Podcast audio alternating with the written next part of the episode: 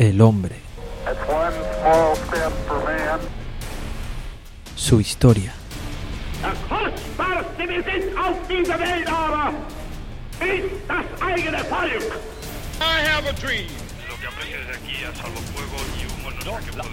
La aventura. Esta epopeya que tenemos delante la van a escribir las masas hambrientas de indios. Historia deconstruida.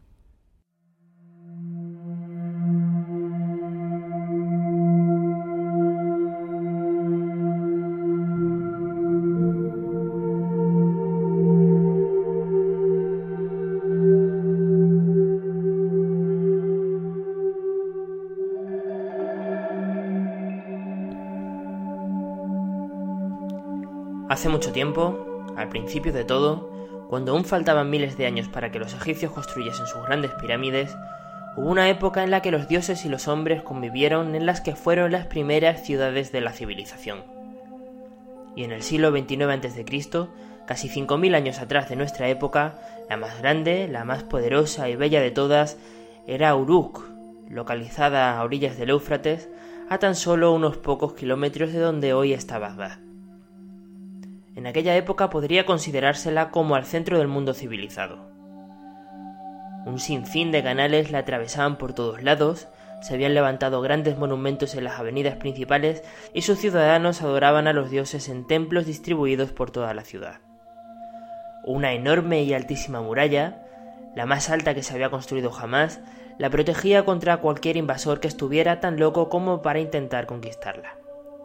Bien, pues el responsable de haber ordenado que se construyesen muchas de estas maravillas, el rey que había llevado a su pueblo a una época de prosperidad como nadie había visto nunca antes, se llamaba Gilgamesh y es el protagonista de nuestro episodio de hoy.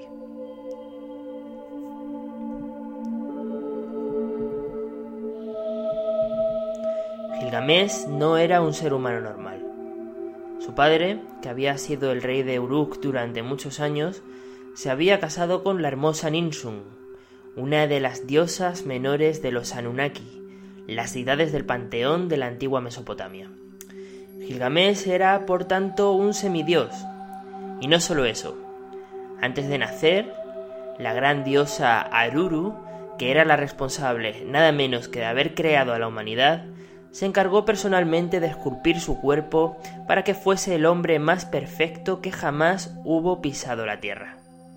Era pues el más alto, el más fuerte, listo y el más guapo de todo el mundo conocido. Y Gilgamesh era plenamente consciente de todo esto. Vamos, que no le hacía falta abuela. Aquí es donde empieza a torcerse la cosa. A medida que crecía se fue dando cuenta de que era muy diferente del resto de sus ciudadanos y comenzó a sentirse profundamente solo. No tenía ningún amigo, y esto era porque todos los que tenía alrededor eran tan inferiores a él que no conseguía encontrar a nadie que le despertase el más mínimo interés. Por las noches tenía un sueño que se repetía con frecuencia. Veía como un meteorito caía del cielo y del interior de la piedra salía alguien con quien quizás podría llegar a compartir su vida.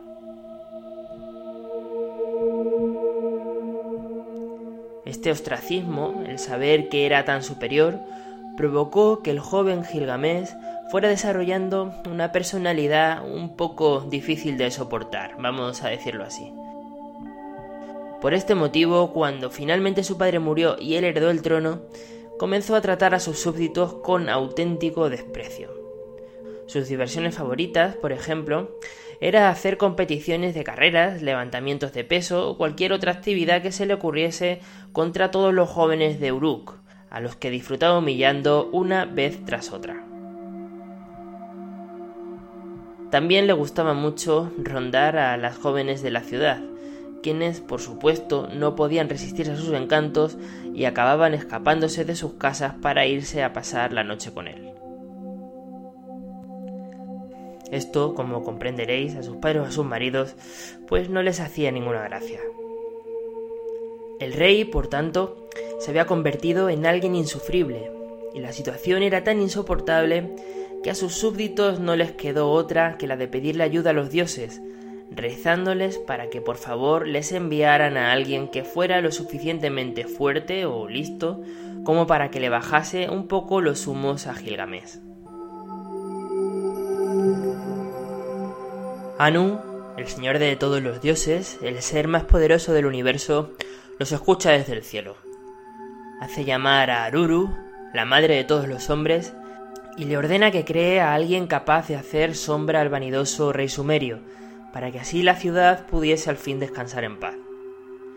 Ella acepta, y mezclando agua con un bloque de arcilla, hace nacer a Enkidu, que al igual que Gilgamesh era mitad hombre, pero a diferencia de nuestro protagonista, su otra mitad no era la de un dios, sino de una bestia. Enkidu era muy diferente del resto de los mortales.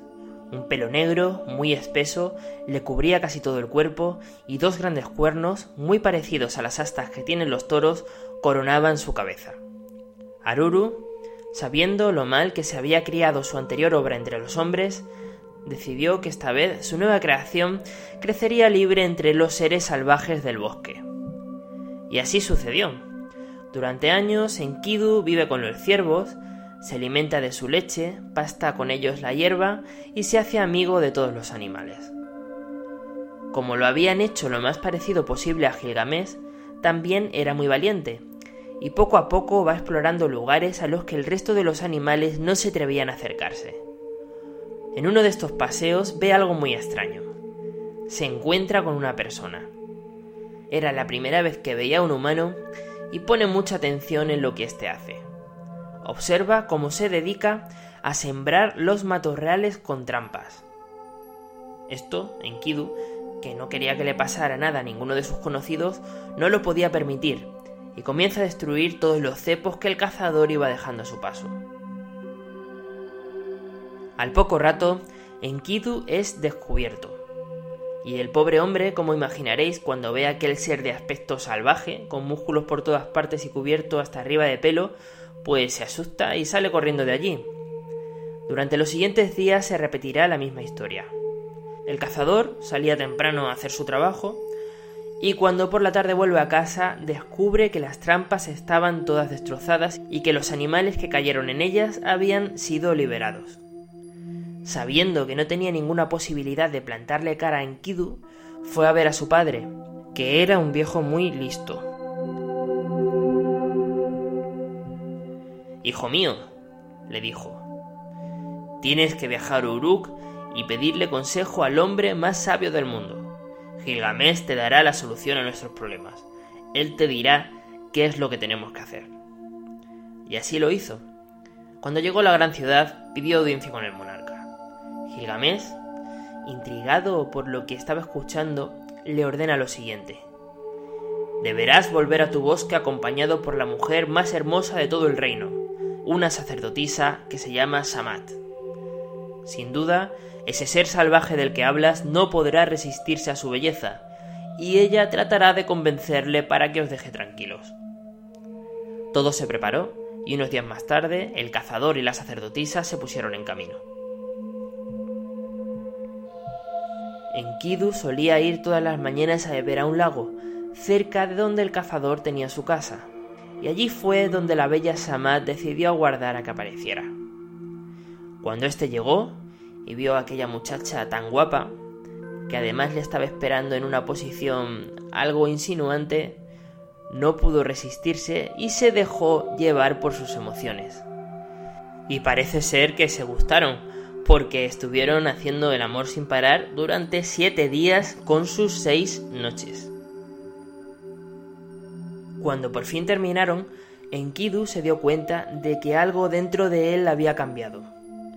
Ya no era el mismo. Notó que sus pensamientos eran ahora mucho más complejos.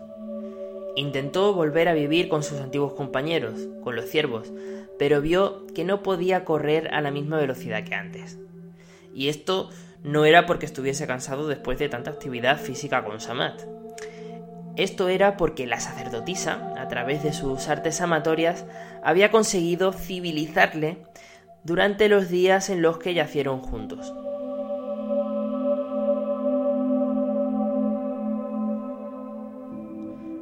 Le lavó con aceites, le vistió con ropas y comienza a hablarle sobre las bellezas que podría encontrar en Uruk si decide acompañarla de vuelta. Se fueron a ver a unos pastores que vivían por allí cerca, quienes compartieron un estofado que estaban cocinando muy rico y les dieron a beber cerveza. Maravillado con todas estas nuevas cosas, Enkidu comenzó a sentir curiosidad por el mundo de los hombres. La comida y la cerveza que le daban era mejor que estar bebiendo leche y comiendo hierba todo el día, y a cambio de proteger el rebaño de una manada de lobos que acechaban a sus ovejas, los pastores les dejaron quedarse con ellos todo el tiempo que quisieran. Un día pasa cerca del campamento un hombre que iba cargado con una gran bandeja de plata. Cuando le preguntan que a dónde iba con eso, este le contesta que se dirigía a la capital y que aquello era el regalo de boda para unos familiares que se iban a casar. Les cuenta además que andaban todos un poco tristes, porque Gilgamez, aunque no era el novio, seguramente se acostaría con la mujer antes de que su marido lo hiciera. Es tan poderoso, dijo, que todo aquello que desea nadie se lo atreve a negar. Cuando escuchó aquello, Enkidu entró en cólera. El más fuerte soy yo, gritó, y con la intención de demostrarle al mundo quién de los dos era el mejor, pone rumbo a la ciudad. Cuando llegó a Uruk y la gente lo vio aparecer, todos comenzaron a vitorearle. Estaban maravillados porque por fin aparecía alguien que podría plantarle cara a Gilgamesh.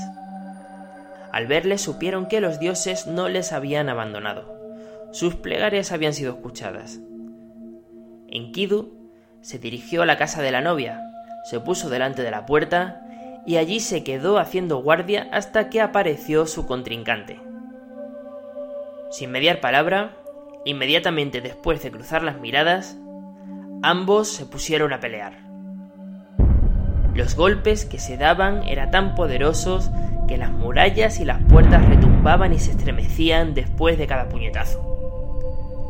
A ninguno parecía que se les acabaría nunca la fuerza, y el uno contra el otro fueron recorriendo las calles mientras eran animados por el público. Pero al cabo de un tiempo quedó patente que sin duda el más fuerte de los dos era el rey sumerio, y mediante una llave consigue que Enkidu muerda el polvo, y sujetándole contra el suelo, le inmoviliza. Me rindo, dijo. Sin duda, tú eres el más fuerte de los dos. Si me aceptas, estaré siempre a tu servicio. Gilgamesh, muy sorprendido porque por primera vez en su vida se había encontrado con alguien capaz de hacerle frente, no solo lo perdona, sino que para sorpresa de todos, después de ayudarle a levantarse, le da un fuerte abrazo y, ambos emocionados, se declaran amistad eterna delante de toda la ciudad. A partir de entonces, y durante el resto de sus vidas, se iban a convertir en los mejores amigos que habían existido jamás.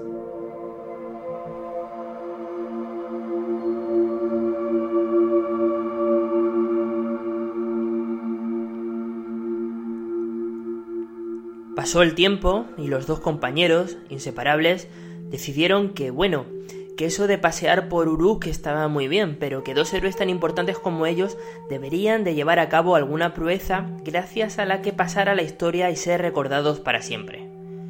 Enkidu entonces habla a su amigo sobre la existencia de un bosque de cedros, que era el lugar más maravilloso del mundo, un auténtico paraíso, y a donde los dioses solían ir a pasear cuando necesitaban relajarse. Pero la entrada del bosque estaba prohibida para los mortales. Un demonio llamado Humbaba, un monstruo gigantesco que tenía la cabeza de un león, echaba fuego por la boca y el cuerpo protegido por unas escamas durísimas que ningún arma podía penetrar, protegía la entrada. Su cola, a medida que se alargaba, iba convirtiéndose en el cuerpo de una serpiente. Y para colmo, tenía un oído tan fino que podía escuchar a cualquier cervatillo que se acercara a unos cientos de kilómetros de su territorio, haciendo esto imposible cualquier intento de despistarle. Bueno, pues esta descripción, en vez de atemorizar a Gilgamesh, provocó que reuniese a su pueblo para comunicarle a todos sus intenciones de acabar con aquel monstruo, y les aseguró que volvería victorioso con su cabeza para mayor gloria de la ciudad. Los herreros se pusieron a trabajar y les entregaron dos armaduras y unas enormes hachas forjadas y bendecidas especialmente para la ocasión. Cuando estuvieron listos, salieron a la aventura. Caminaron tan deprisa que en tan solo tres días recorrieron más de 700 kilómetros, lo que un hombre normal tardaría tres semanas en andar, y finalmente llegaron al bosque de los cedros prohibidos. Se quedan sin habla cuando ven lo altos que son aquellos árboles. Es una visión asombrosa. Al cabo de un rato, se arman de valor y se internan en la espesura. Aquello era tan grande que estuvieron caminando durante muchos días, y a medida que avanzaban, iban sintiendo la presencia del demonio cada vez más cerca. El bosque comenzaba a parecerles cada vez más oscuro y el miedo fue haciendo presa en ellos. Lo peor de todo era que tampoco tenían muy claro qué es lo que iban a hacer una vez que se encontrasen con un baba. No sabían qué hacer cuando aquel ser tan terrible, que parecía que no tenía ningún punto débil, les presentara batalla. Desesperados, deciden pedirle ayuda a los dioses. Gilgamesh entonces tiene un sueño en el que se le aparece Shamash, el dios encargado de mover el sol. Este, que era amigo de su madre, la que os recuerdo que era otra diosa, les dice que no se preocupen, que debían tener coraje y que cuando se encontrasen con el monstruo, él estaría allí para echarles una mano. A la mañana siguiente, animados por esta promesa, sacan las hachas que habían traído y se ponen a talar árboles, lo que provoca que por fin acabara manifestándose un baba, el gran demonio protector del bosque, que muy enfadado cae sobre ellos con todo su poder.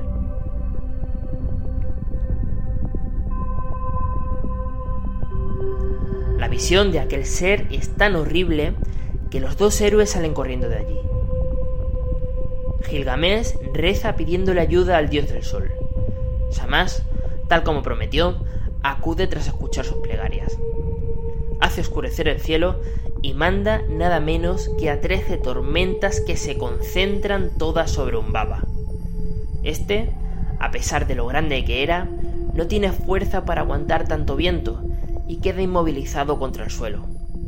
Enkidu y Gilgamesh, que lo ven caer, no desaprovechan la ocasión y se lanzan al ataque. Pero cuando están a punto de matarlo, Humbaba mira a Gilgamesh y ofrece convertirse en su sirviente si le perdona la vida. Este duda. Le está empezando a dar pena acabar con la vida de aquel ser. Enkidu, cada vez más nervioso, le dice que ni se le ocurra, que está loco si piensa dejarle vivo, y que en cuanto desaparezcan las tormentas y quede libre acabará con ellos de un plumazo.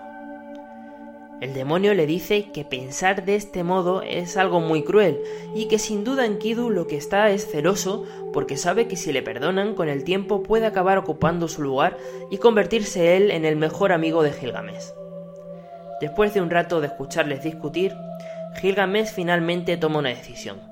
Les manda callar y de un hachazo corta la cabeza de un vago. Quería que todos reconocieran lo valiente y lo poderoso que era, y esto solo lo conseguiría acabando con el monstruo.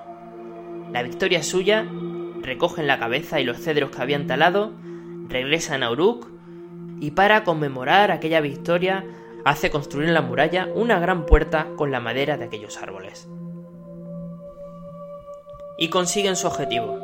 Las noticias sobre esta aventura llegaron a todos los rincones del mundo. Pero, como sabéis, la fama tiene un precio. Pronto los mismos dioses comenzaron a interesarse por este dúo. ¿Y qué ocurrió? Pues que Istar, la diosa del amor y de la guerra, se enamora perdidamente de nuestro protagonista. Una noche, después de que Gilgamesh se hubiera lavado con aceites, se arreglase los cabellos y se vistiese con sus mejores ropas, Istar no puede resistirse y se aparece delante de él. Le dice que quiere que le pida que se case con ella.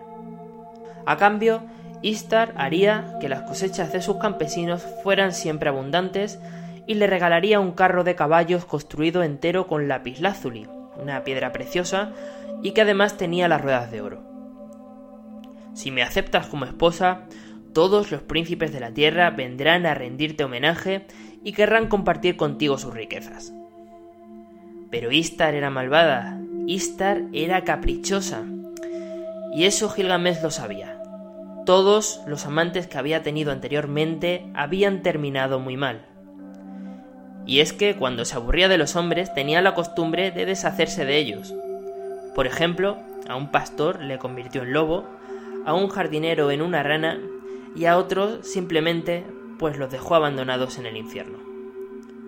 Por eso, conociendo este historial, acabó diciéndole que lo más probable era que terminaría por cansarse de él después de algunos años que como no quería terminar corriendo la misma suerte que sus predecesores, pues que lo sentía mucho pero que no estaba interesado. Tuvo la osadía de rechazar a un dios. El enfado que cogió Istar os podéis imaginar que no fue pequeño. Había sido humillada y nada menos que por un mortal. Fuera de sí, corrió a los cielos, a las casas de los dioses, y allí se encontró con Anu, el padre de todas las ciudades y que ya hemos dicho que era el más poderoso del universo le cuenta lo que ha pasado y le exige que le entregue al gran toro de los cielos, un monstruoso animal, para dejarlo suelto en Uruk, acabase con la vida de Gilgamesh y de paso se llevará por delante a toda la ciudad. Anu al principio le dice que no. Si el gran toro baja al mundo de los hombres, le advirtió, provocará que se sucedan siete años de hambrunas y la ruina se apoderará de la tierra. Istar, llena de ira, amenaza con que si no le dejaba disponer de aquella bestia, abriría las puertas del inframundo para que los muertos escaparan del infierno y se fueran a comerse a los vivos. Ante esto, Anu no quiso meterse más en el asunto y consintió con que su hija se saliese con la suya. Istar cumple su amenaza y deja libre al animal. Los ciudadanos ven como un toro gigantesco baja bufando en una estampida desde los cielos, aterrizando justo delante de las puertas de Uruk. Un terremoto sacude toda la ciudad. Con un gran golpe, el toro celestial levanta sus dos patas delanteras y las deja caer pesadamente contra el suelo. De ellas aparece un gran cráter que al abrirse provoca que cientos de personas mueran al caerse en él. Ante el terror de todos, el toro se dispone a repetir la operación.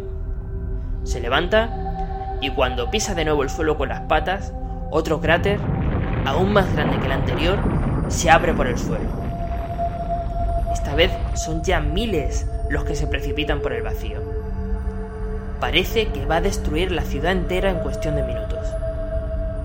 Lentamente, el gigantesco toro vuelve a ponerse de pie pero cuando se deja caer y está a punto de tocar el suelo, en esta ocasión aparece Enkidu, que de un salto a la carrera abraza la corlamenta del animal, sujeta fuertemente los cuernos y comienza a pelear contra él. Consigue detenerlo durante unos minutos, pero a medida que pasan los segundos se nota que se va quedando sin fuerzas. La bestia era demasiado poderosa. Cuando está a punto de darse por vencido, y el toro de quedar libre, Gilgamesh aparece y aprovechando la situación, pega un gran salto y clava con todas sus fuerzas una espada en la espalda del animal, acabando con su vida. Dos amigos han salvado la ciudad. Istar, que lo ha estado viendo todo desde lo alto de unas almenas, les comienza a lanzar insultos. Gilgamesh, entonces, corta una de las pezuñas del toro la arroja contra la diosa y le avisa que como se le ocurriese aparecer de nuevo por allí, haría lo mismo con ella. Todo el mundo aclama a los vencedores. En cambio, los Anunnakis, los dioses, no estaban tan contentos. Lo que había pasado era tan grave que se reúnen en un cónclave para ver cómo manejan la situación. Enkidu y Gilgamesh habían ido demasiado lejos. no solamente se habían atrevido a matar a un baba, el guardián de su bosque, sino que ahora además habían terminado con uno de los animales sagrados de su panteón. Estos crímenes no podían quedarse sin castigo. Deciden que juntos son demasiado fuertes y que uno de los dos tiene que morir.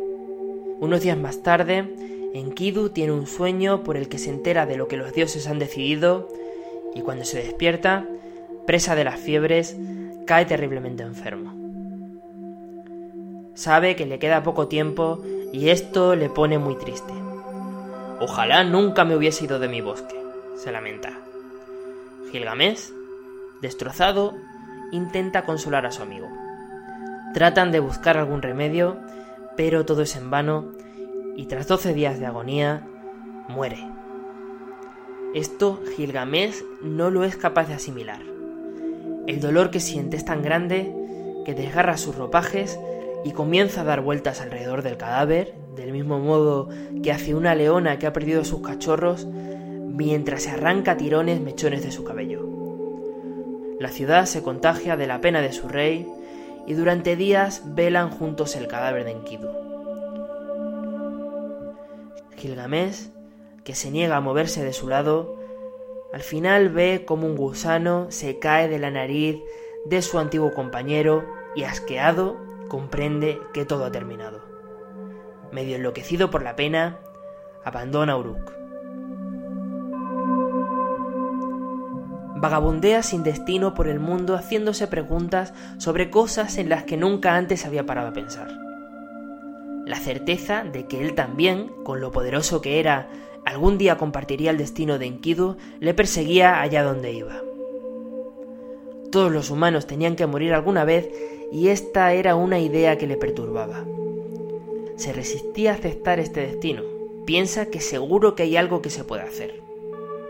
Entonces recuerda una antigua leyenda que hablaba sobre un hombre llamado Utnapishtim, que, según se decía, muchos siglos atrás había recibido de los dioses el regalo de la inmortalidad. Este personaje, de existir, vivía en una altísima montaña que tenía dos picos y que se encontraba justo en los límites del fin del mundo. Un lugar tan lejano, hacia el este, que era allí por donde todos los días el sol salía al amanecer. Aquellas tierras estaban llenas de monstruos y a los pocos valientes que se habían atrevido a cruzarlas no se les había vuelto a ver vivos nunca más.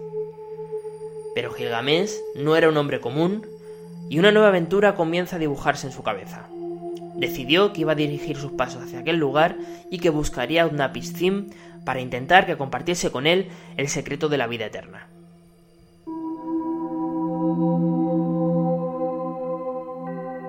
El camino fue largo y estuvo lleno de peligros. Tuvo que abrirse paso a través de innumerables dificultades. Cuando se hacía de noche, manadas de leones le rodeaban para intentar acabar con él. Al final, con mucho esfuerzo, consigue llegar a su destino. La gran montaña de dos picos era sin duda la más grande que había visto en toda su vida. Detrás de ella un inmenso mar cubría todo lo que la vista podía abarcar. Sus aguas, un poco más lejos, se precipitaban sobre los infinitos abismos del vacío, ya que, como todo el mundo que había nacido en el siglo XXIX a.C. sabía, la Tierra era plana y a partir de aquel lugar simplemente no existía nada más. Encontró un sendero que se dirigía hacia la falda de la montaña y vio como unas extrañas figuras se iban haciendo cada vez más grandes a medida que se iba acercando. Se trataba de los guardianes de aquel lugar, dos grandes monstruos, mitad humano y mitad escorpión, uno con el torso del cuerpo con forma de hombre y el otro de mujer. Al verle, extrañados, con más curiosidad que otra cosa, le preguntan que a qué se debía la presencia de un mortal por aquellos parajes. Hacía mucho tiempo que no veían nada parecido. Gilgamesh, entonces, relata sus aventuras con Enkidu y después de contarles el motivo del viaje, la búsqueda de un camino por el que conseguir escapar a la muerte, consigue que se apiaden de él y se echan a un lado. Pero le cuentan que Utnapishtim, el viejo inmortal, vivía en una casa justo al otro lado del valle, y que la única forma que tenía de llegar allí era a través de un largo túnel que atravesaba la montaña el cual se encontraba en la más absoluta oscuridad. Se tardan doce horas en cruzarlo, y más vale que te des prisa porque si te demoras puedes encontrarte con el dios del sol, que todos los días utiliza este camino para volver a su casa cuando se hace de noche. Si esto ocurre, te carbonizarás. Gilgamesh no se lo piensa dos veces y se mete en aquel agujero. Primero despacio, porque al no ver nada ni saber por dónde iba sentía algo de miedo, y después a la carrera, justo cuando veía como un resplandor se iba haciendo cada vez más fuerte a sus espaldas, salió por el otro lado. Lo que vio a continuación lo dejó sin habla. Delante de él había un hermoso jardín, adornado por todas partes con unos árboles tan maravillosos que en lugar de frutas daban piedras preciosas. Y al fondo del jardín, y esto es lo que más le sorprendió de todo, había una taberna. Después de tantos días de viaje y de tantas aventuras vividas, Gilgamesh tenía muy mal aspecto, y cuando llama a la puerta para que le dejen pasar, una voz femenina, desde dentro, le dice que se vaya, que con aquella pinta seguro que se trataba de un asesino y que no pensaba abrirle nunca. Pero él, igual que hizo con los guardianes escorpión, comienza a hablarle de sus aventuras con Enkidu y de la tristeza que sintió cuando le vio morir, sin haber sido capaz de hacer nada por su amigo. La mujer, emocionada, se acaba apiadando y finalmente le deja entrar. Se presenta como Siduri, y resulta que Utnapishtim era nada menos que su marido. Solo los dioses pueden vivir eternamente, le dice. En la vida uno tiene que tratar de disfrutar de lo que tiene, portarse bien con su mujer, con sus hijos y ayudar en lo que pueda a sus vecinos. Lo mejor es que aceptemos las cosas como son y seamos lo más felices que se pueda el tiempo que estemos en este mundo. Gilgamesh insiste no piensa irse de allí hasta encontrar lo que ha venido a buscar y después de un rato, Siduri, que sabe que no va a ser capaz de hacerle cambiar de opinión, le cuenta qué es lo que tiene que hacer para encontrarse con su marido. Tendrás que internarte profundamente en un valle que hay cerca de aquí.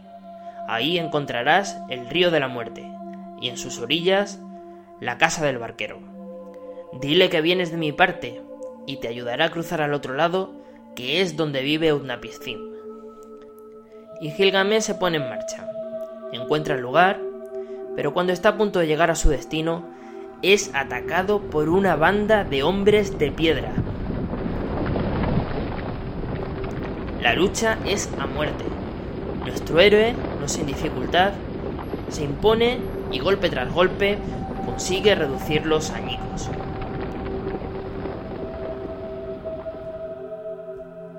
Cuando acaba de terminar el combate, atraído por el ruido, a todo correr, aparece de entre la maleza el barquero, que comienza a gritarle a Gilgamesh.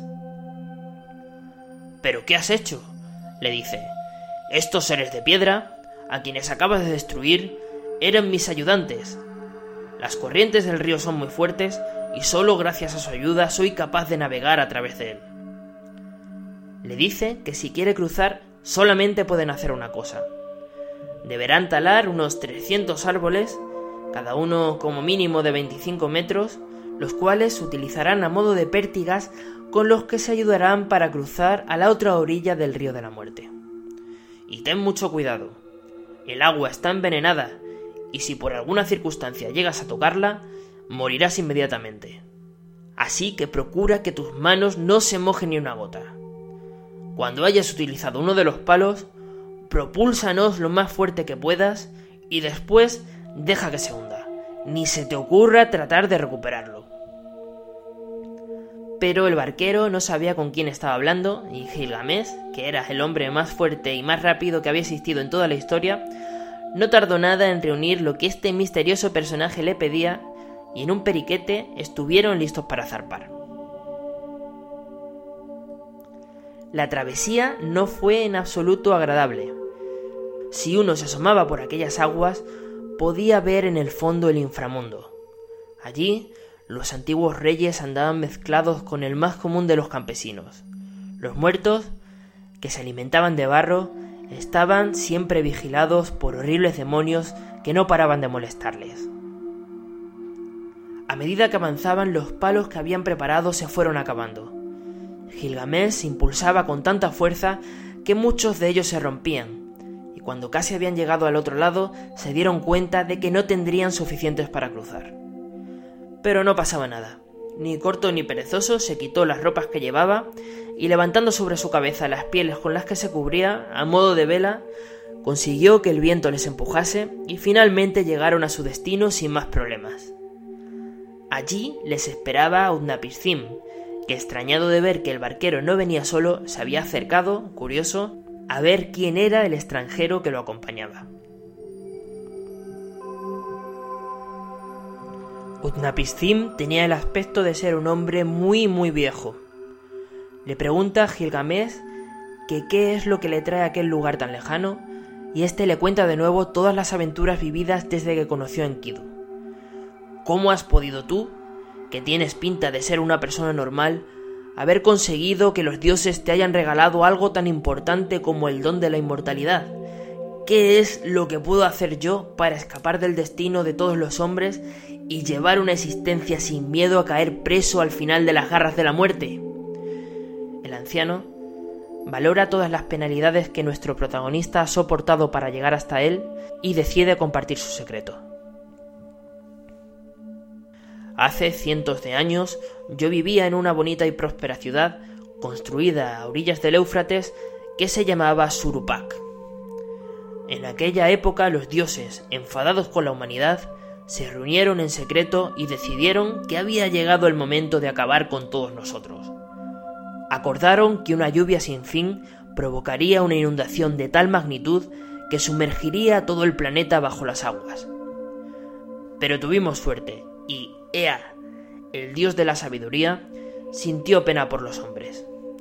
Un buen día decidió ir a visitarme a mi casa, cuyas paredes habían sido construidas utilizando juncos. Me dijo que debería destruir la vivienda y los muros que la guardaban y con los materiales obtenidos construir un barco enorme.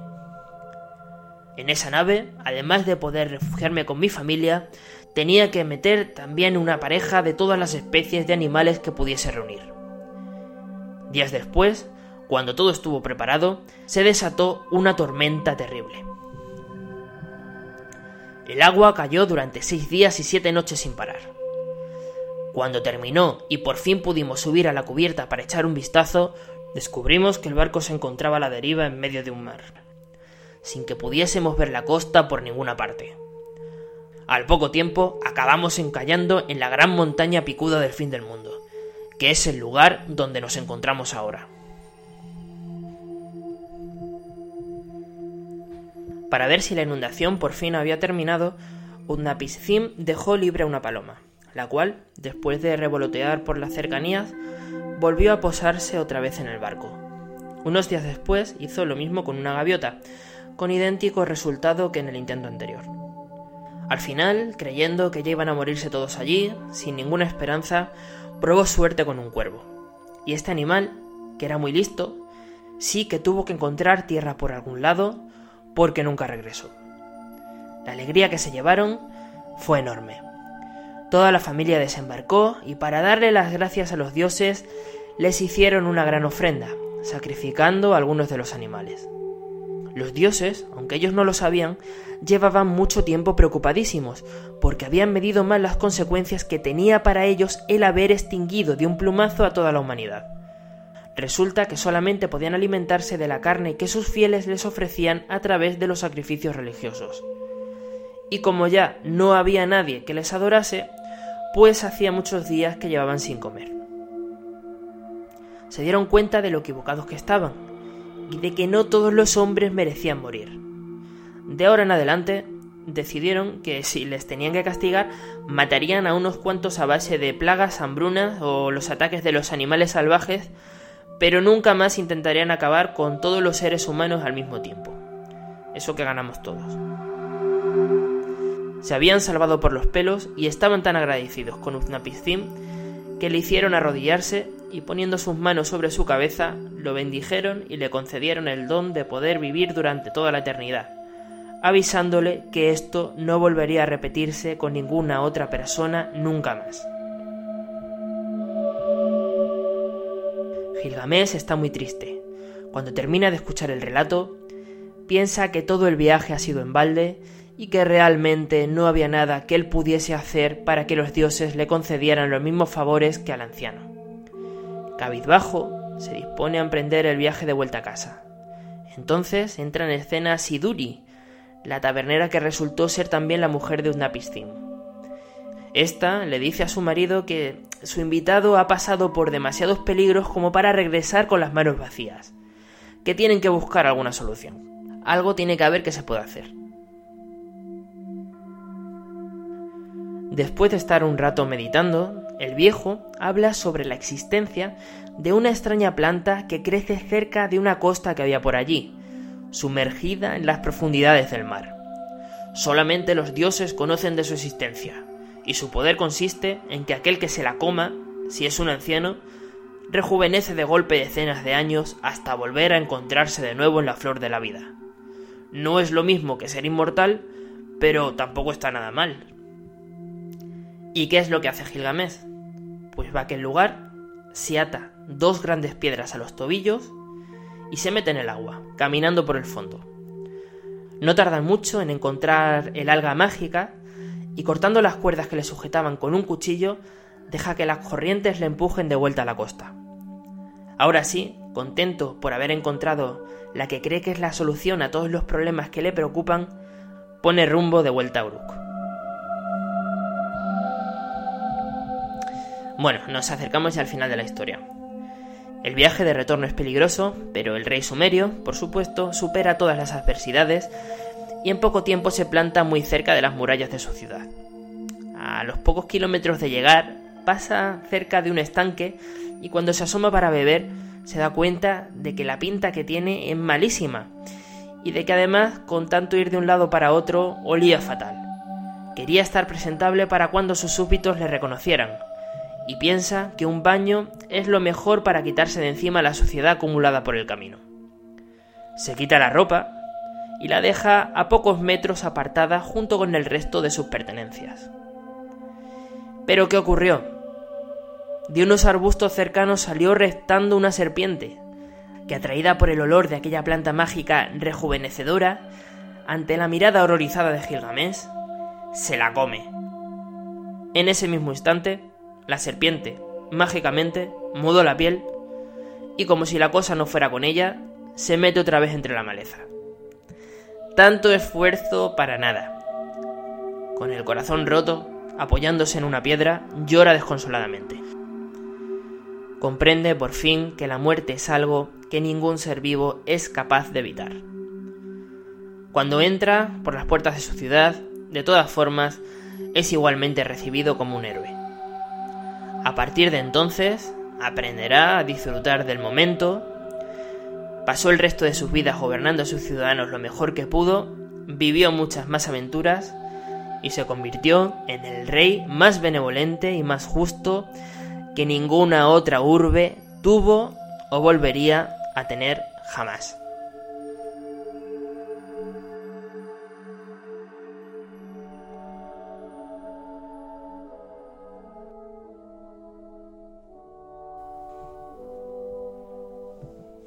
Bueno, pues con esto hemos terminado la narración de la epopeya de Gilgamesh. Antes de finalizar el podcast de hoy, os quiero contar un par de cosas. Lo que acabáis de escuchar es una adaptación novelada que yo he hecho y que espero que os haya gustado de la que es la obra de literatura más antigua que se conoce. La historia de Gilgamesh es el relato más antiguo del que tenemos constancia. Las tablillas con más años que se han encontrado en las que aparecen algunos pasajes son del siglo XXI a.C., es decir, que tienen más de 4.000 años de antigüedad. Y el relato tuvo que ser tan popular que durante 2.000 años se copió y se dibujaron algunos de sus pasajes en muchos palacios y templos por toda la región de Mesopotamia. Con la caída del imperio asirio y la llegada de los persas, las tradiciones de esta parte del mundo cambiaron y acabó perdiéndose en el olvido, hasta que a finales del siglo XIX unos arqueólogos ingleses descubrieron en Oriente Próximo, muy cerca de las ruinas de Nínive, unas tablillas escritas en lenguaje cuneiforme, hecho a partir de una especie de rayas, las tradujeron y el relato volvió a salir a la luz. Si queréis saber más sobre el tema, os recomiendo que escuchéis el episodio número 4 de nuestro podcast, si aún no lo habéis hecho, muy mal, donde explico la historia de este pueblo. Parece ser que toda la epopeya está basada en el reinado de un rey mesopotámico que gobernó la ciudad de Uruk, que era una de las más importantes de su época, en torno al 3000 a.C. Por supuesto que a este personaje no le pasaron las mismas cosas que al Gilgamesh de nuestra historia, pero sí que podemos entrever algunos hechos reales entre todo lo que se cuenta. Por ejemplo, se piensa que el bosque al que viaja con Enkidu para derrotar al demonio es una alegoría en la que se puede entrever alguna incursión que se llevó a cabo contra algún pueblo enemigo que se encontraba en algún lugar rico en vegetación o que el demonio al que tienen que hacer frente allí es una representación de un volcán que se encuentra por la zona que puede que en esos años entrase en erupción. Otra cosa que segurísimo os ha tenido que llamar la atención es la referencia que se hace a través del personaje de un Thim del diluvio universal. Lo que cuenta es muy parecido a lo que le pasó a Noé en el Antiguo Testamento. Y la epopeya de Gilgamesh es muchos siglos más antigua que los primeros libros que componen la Biblia. ¿Por qué sucede esto? Bien, es seguro que los diferentes pueblos que vivieron en la misma zona, en Mesopotamia, tuvieron muchos lazos culturales entre ellos, y a medida que pasaron los siglos tuvieron que compartir historias y tradiciones que se fueron transmitiendo oralmente de generación en generación y evolucionaron con el tiempo dando origen a los mitos que luego se introdujeron en las diferentes religiones. La gran inundación, el diluvio es un tema recurrente que encontramos contado de manera más o menos parecida en varios núcleos culturales que se desarrollaron en aquel lugar. Se cree que la explicación de esto está en que en torno al 5600 a.C., en pleno neolítico, ocurrió un cataclismo que provocó la destrucción de muchas de las poblaciones más antiguas de aquella época, que con casi toda seguridad tuvieron que haber sido construidas a orillas del Mar Negro. Por aquel entonces la temperatura del planeta se elevaba, los grandes glaciales se derretían y esto provocó que el caudal de agua que había en los océanos aumentase. El Mar Negro se sabe que antiguamente era mucho más pequeño que el que podéis ver en los mapas de la actualidad, lo que quiere decir que los asentamientos que hubo en aquellas orillas hace más de 7.000 años están hoy sumergidas en algún lugar decenas de kilómetros de donde hoy encontramos las costas. ¿Y por qué es así?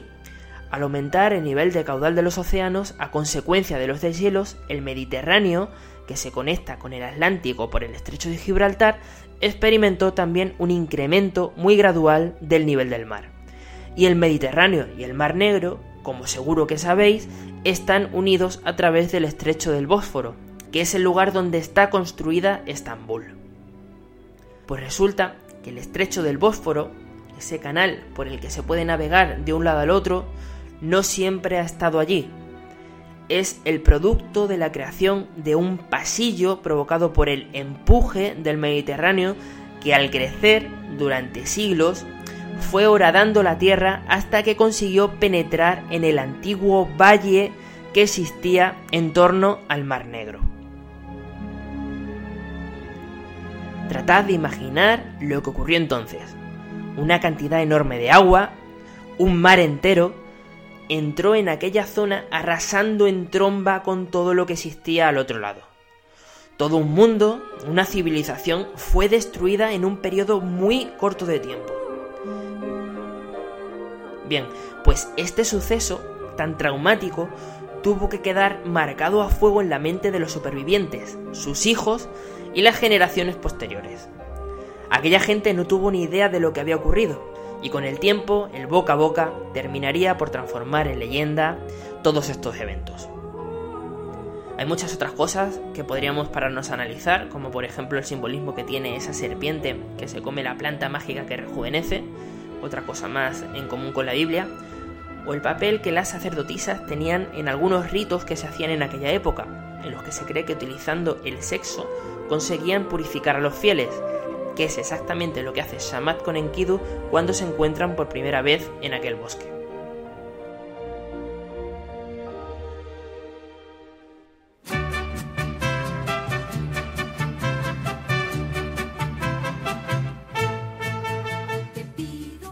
Bien, pues ahora sí hemos acabado.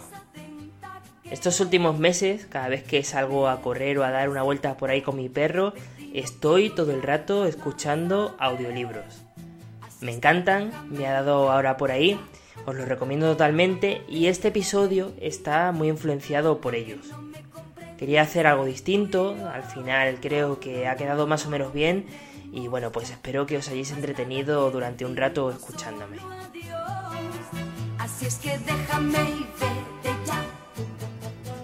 Lo mejor de hacer el podcast es hablar con vosotros y conocer gente de todo el mundo, así que, como siempre, os recuerdo que podéis poneros en contacto conmigo a través de Facebook, Twitter o dejarme vuestros comentarios en la página de iVoox o de iTunes del podcast Historia de Construida.